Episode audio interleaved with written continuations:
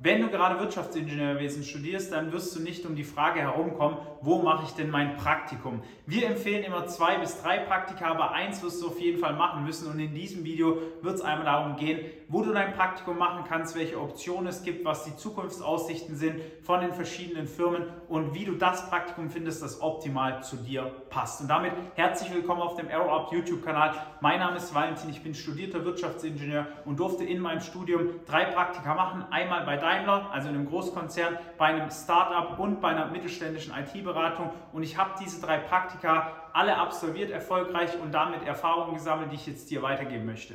Das sind auch so die drei Größen, die du dir ungefähr vorstellen kannst, die es an Firmen gibt. Startups, mittelständische Unternehmen und Konzerne. Und in diesem Fall werde ich dir einmal aufzeigen, was denn der Unterschied ist zwischen den Gehältern, den Verantwortungsbereichen und den Zukunftsaussichten in den jeweiligen drei Firmenformen und du wirst danach entscheiden können, was denn für dich am besten geeignet ist anhand der Informationen, die ich dir jetzt hier zur Verfügung stelle. Fangen wir mit dem ersten Punkt an, das Gehalt. Es ist so, dass das Gehalt in einem Konzern festgelegt ist. Das heißt, du kannst nicht verhandeln, du wirst nicht irgendwie sagen können, ich will 10% mehr, weil ich besser bin. Das Gehalt ist im Regelfall festgelegt, du kannst nichts dagegen machen und beträgt zwischen 1000 und 1600 Euro im Monat, ist für einen Praktikanten ganz gut, ist solide und kann man auch mal mitnehmen, wenn man ein Praktikum bei einem Großkonzern macht. Ja? Zweite Möglichkeit, du gehst zu einem Mittelständler, da ist das Gehalt im Regelfall so zwischen 800 und 1100 Euro hoch, ist nicht ganz so hoch wie bei einem Konzern, aber trotzdem noch hoch genug, um deine Fixkosten decken zu können, wenn du nicht gerade auf großem Fuß lebst und dementsprechend auch vielleicht ein bisschen was anzusparen und was mitzunehmen. Dritte Möglichkeit, du gehst zu einem Startup, hier sind die Gehälter im Regelfall am niedrigsten, aber jetzt kommt das große Aber, je nach Leistung kannst du auch mehr bekommen. Ja? Das kommt immer ganz darauf an. Ich beispielsweise habe in meinem Startup-Praktikum sehr viel Geld bekommen im Vergleich zu meinen, meinen zwei anderen Praktika, einfach weil ich auch teilweise provisionsbasiert gearbeitet habe, meine Arbeit sehr gut erledigt habe und somit einiges mehr an Geld zusätzlich verdienen konnte. Ja? Heißt, es kommt immer so ein wenig auf dich an wenn du so der leistungsorientierte Typ bist, kann sich auch ein Startup lohnen und du kannst da mehr Geld verdienen als jetzt bei Porsche, Bosch oder Daimler im Praktikum. Ja.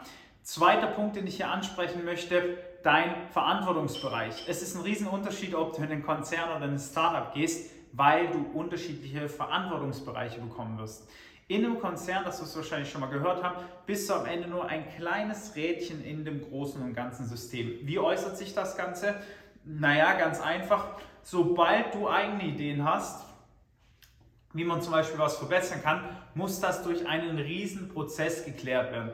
Im Regelfall mit dem Abteilungsleiter, mit dem Teamleiter, mit dem Ingenieur, der zuständig ist dafür, mit den ganzen externen Dienstleistern, die noch in den ganzen Spaß, also in den Prozess involviert sind.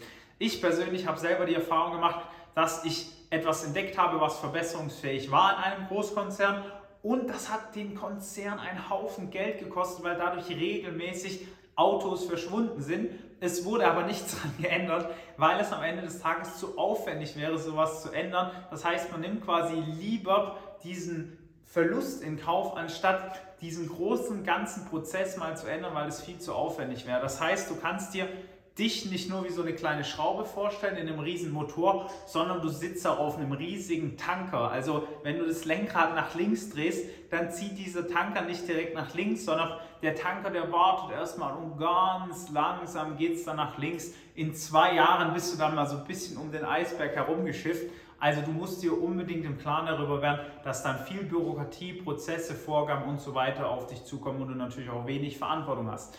In einem mittelständischen Unternehmen ist das schon ein wenig anders. Hier sind die Prozesse und Strukturen anders, im Regelfall auch die Hierarchien. Wenn es ein Familienunternehmen ist, sitzt die Familie oben, der Rest sitzt äh, auf der zweiten Ebene und hört eben, was die, äh, was die Familie sagt, was man tun soll. Das ist aber nicht immer so. Es kann auch sein, dass es ein wenig moderneres Unternehmen und du hast bei einem Mittelständler diesen Vorteil, dass dein Verantwortungsbereich größer wird. Ja? Das heißt, du bist für mehr zuständig. Es ist nicht so kompliziert, was zu verändern. Du bist zwar immer noch so eine größere Yacht, aber du kannst es schon mal besser lenken, diese Yacht, als jetzt einen riesigen Tanker. Das heißt, du hast auch Einfluss auf die Prozesse, du kannst was verändern, was Neues einbringen, du kannst Erkenntnisse direkt umsetzen in die Praxis mit der Hoffnung, dass das dann auch angenommen wird von dem Chef oder vom Vorstand und du direkt diese Idee eins zu eins implementieren kannst. Das, daraus resultiert natürlich dann auch, dass du zuständig bist für mehr Themenbereiche. Das heißt, du fokussierst dich nicht so stark auf einen Bereich. In meinen Augen ist es aber ein Riesenvorteil, weil du hast dich nicht so viel mit Prozessen auseinanderzusetzen und Systemen und Regeln, sondern kannst dich wirklich auf das Wesentliche konzentrieren und dich in die Themen mehr einarbeiten. Natürlich musst du auch hier Regeln befolgen, aber lange nicht so viele wie jetzt in einem riesigen Konzern. Und Punkt Nummer drei, wenn du zu einem Startup gehst, da bist du natürlich für den größten Bereich im Regelfall verantwortlich, also noch mehr als in einem Konzern oder in einem mittelständischen Unternehmen, weil ein Startup erstmal anfängt, ein Geschäftsmodell entweder aufzubauen oder erstmal auszubauen. Da gibt es noch nicht so viele gute zahlende Kunden oder vielleicht äh, noch nicht genügend Mitarbeiter. Das heißt, dieses System ist gerade noch am Wachsen und du siehst dann auch, wie das Ganze wächst weil es halt noch sehr, sehr klein ist. Ja? Du kannst dir das äh, ungefähr so vorstellen, du siehst den Unterschied zwischen einem 1 Meter hohen Turm und einem 2 Meter hohen Turm. Du siehst aber nicht mehr den Unterschied zwischen einem 1000 Meter hohen Turm und einem 1001 Meter hohen Turm. Ja? Das heißt, Wachstum kann man da noch greifbar machen, man sieht es, du kannst dich einbringen, hat natürlich den Vorteil, dass du direkt mit reinwachsen kannst, wenn du gut bist und einen Verantwortungsbereich komplett übernimmst und der wächst, dann bist du recht schnell für recht viel zuständig, bekommst vielleicht auch Anteile von diesem Startup angeboten in Form von Aktien oder wirst dann mehr bezahlt, kannst in dem Startup bleiben. Da stecken natürlich auch super viele Chancen drin. Wenn man die nutzen möchte, ist das in einem Startup sehr, sehr attraktiv. Aber du musst ja halt im Klaren darüber werden, dass du wirklich für einen großen Bereich verantwortlich bist und dich auch nicht so viel absichern kannst und auch musst, ist ein Vorteil und ein Nachteil zugleich, weil du kannst ja autonom handeln, aber du hast natürlich auch, wenn du, sag ich mal, was schlecht gemacht hast, nicht die Absicherung wie in einem Großkonzern, dass du sagen kannst, hey, der leitende Ingenieur, der Teamleiter, der externe Dienstleister haben es alle freigegeben, ich habe quasi nur noch ausgeführt, was soll ich machen? Ja, da kann man sich so ein bisschen rausreden, in Anführungszeichen. Kommen wir jetzt aber zum dritten Punkt, den ich dir gerne mitgeben möchte, und das sind die Zukunftsaussichten. Es gibt immer so viele Mythen und das finde ich so schade. Ja, du musst zu einer guten Firma gehen. Geh, bei uns hieß es hier damals da unten, geh zum Bosch, geh zum Porsche. Das sind alles Top-Firmen ohne Frage. Aber das macht doch kein erfolgreiches Studium oder eine erfolgreiche Karriere aus.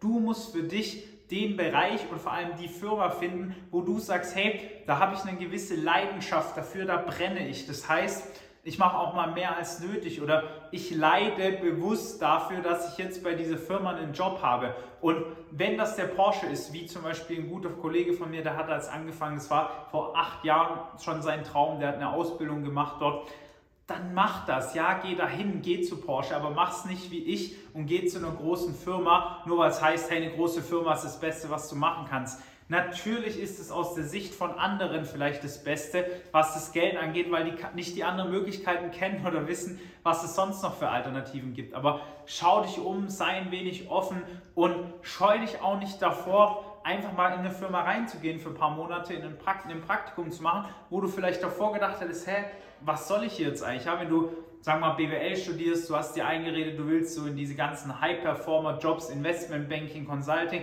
aber stellst gerade eher fest, hey, vielleicht ist so ein nachhaltiges Startup für mich besser, ja, oder Ecosia zum Beispiel ist ja eine Suchmaschinenfirma, die ist, soweit ich weiß, nicht auf Profit ausgelegt, aber da kannst du auch Geld verdienen, bist halt eher im nachhaltigen Bereich als schon im High-Performer-Bereich. Wenn dir das dein Gefühl sagt, dann hör da auch mal drauf und mal deine eigene Zukunft aus, leb deine eigene Zukunft und nicht die von anderen, das ist mir nicht totaler Quatsch. Jetzt möchte ich noch ein Fazit ziehen, aber ich habe das Fazit damit gerade beantwortet. Hier steht mir nicht Fazit, rede darüber, was besser oder schlechter ist. Ihr habt es jetzt schon rausgehört, es gibt nicht per se besser oder schlechter. Ich denke generell nicht in besser oder schlechter, sondern ich denke in, das funktioniert für mich, das funktioniert nicht für mich. Und daraus resultiert auch, dass du für dich selber die Gedanken machen solltest, hey, bin ich eher der Typ, der freier arbeiten möchte, kreative eigene Ideen einbringen, dann natürlich eher eine kleine Firma. Wenn du aber sagst, hey, ich bin jemand, ich brauche einen klaren Rahmen, klare Vorgaben, klaren Zuständigkeitsbereich, alles muss Zahlen, Daten, Fakten, Prozesse, Systeme orientiert sein, dann geh eher eine große Firma. Kann man jetzt natürlich pauschal schwer sagen. Darum gibt es die Möglichkeit, dass du die Kommentarfunktion nutzt und uns eine Frage stellst. Lass dem Video auch gerne ein Like da. Wenn es eine ausführlichere Frage ist, Bitte bewirb dich direkt um, um ein kostenloses Erstgespräch. Link ist unter dem Video. Wenn du geeignet bist, hören wir uns deine Situation an und helfen dir da weiter bei allen Tricks, Tipps ums Studium sind wir natürlich auch die richtigen Ansprechpartner. Also wenn du dein richtiges Praktikum suchst oder bessere Noten in weniger Zeit schreiben möchtest, kannst du dich jetzt einmal wie hunderte andere Studenten auch schon vor dir für ein kostenloses Erstgespräch beworben bewerben. Ich würde mich auf jeden Fall freuen, wenn wir uns schon bald persönlich sehen. Bis dahin wünsche ich dir alles Gute, dein Valentin. Ciao.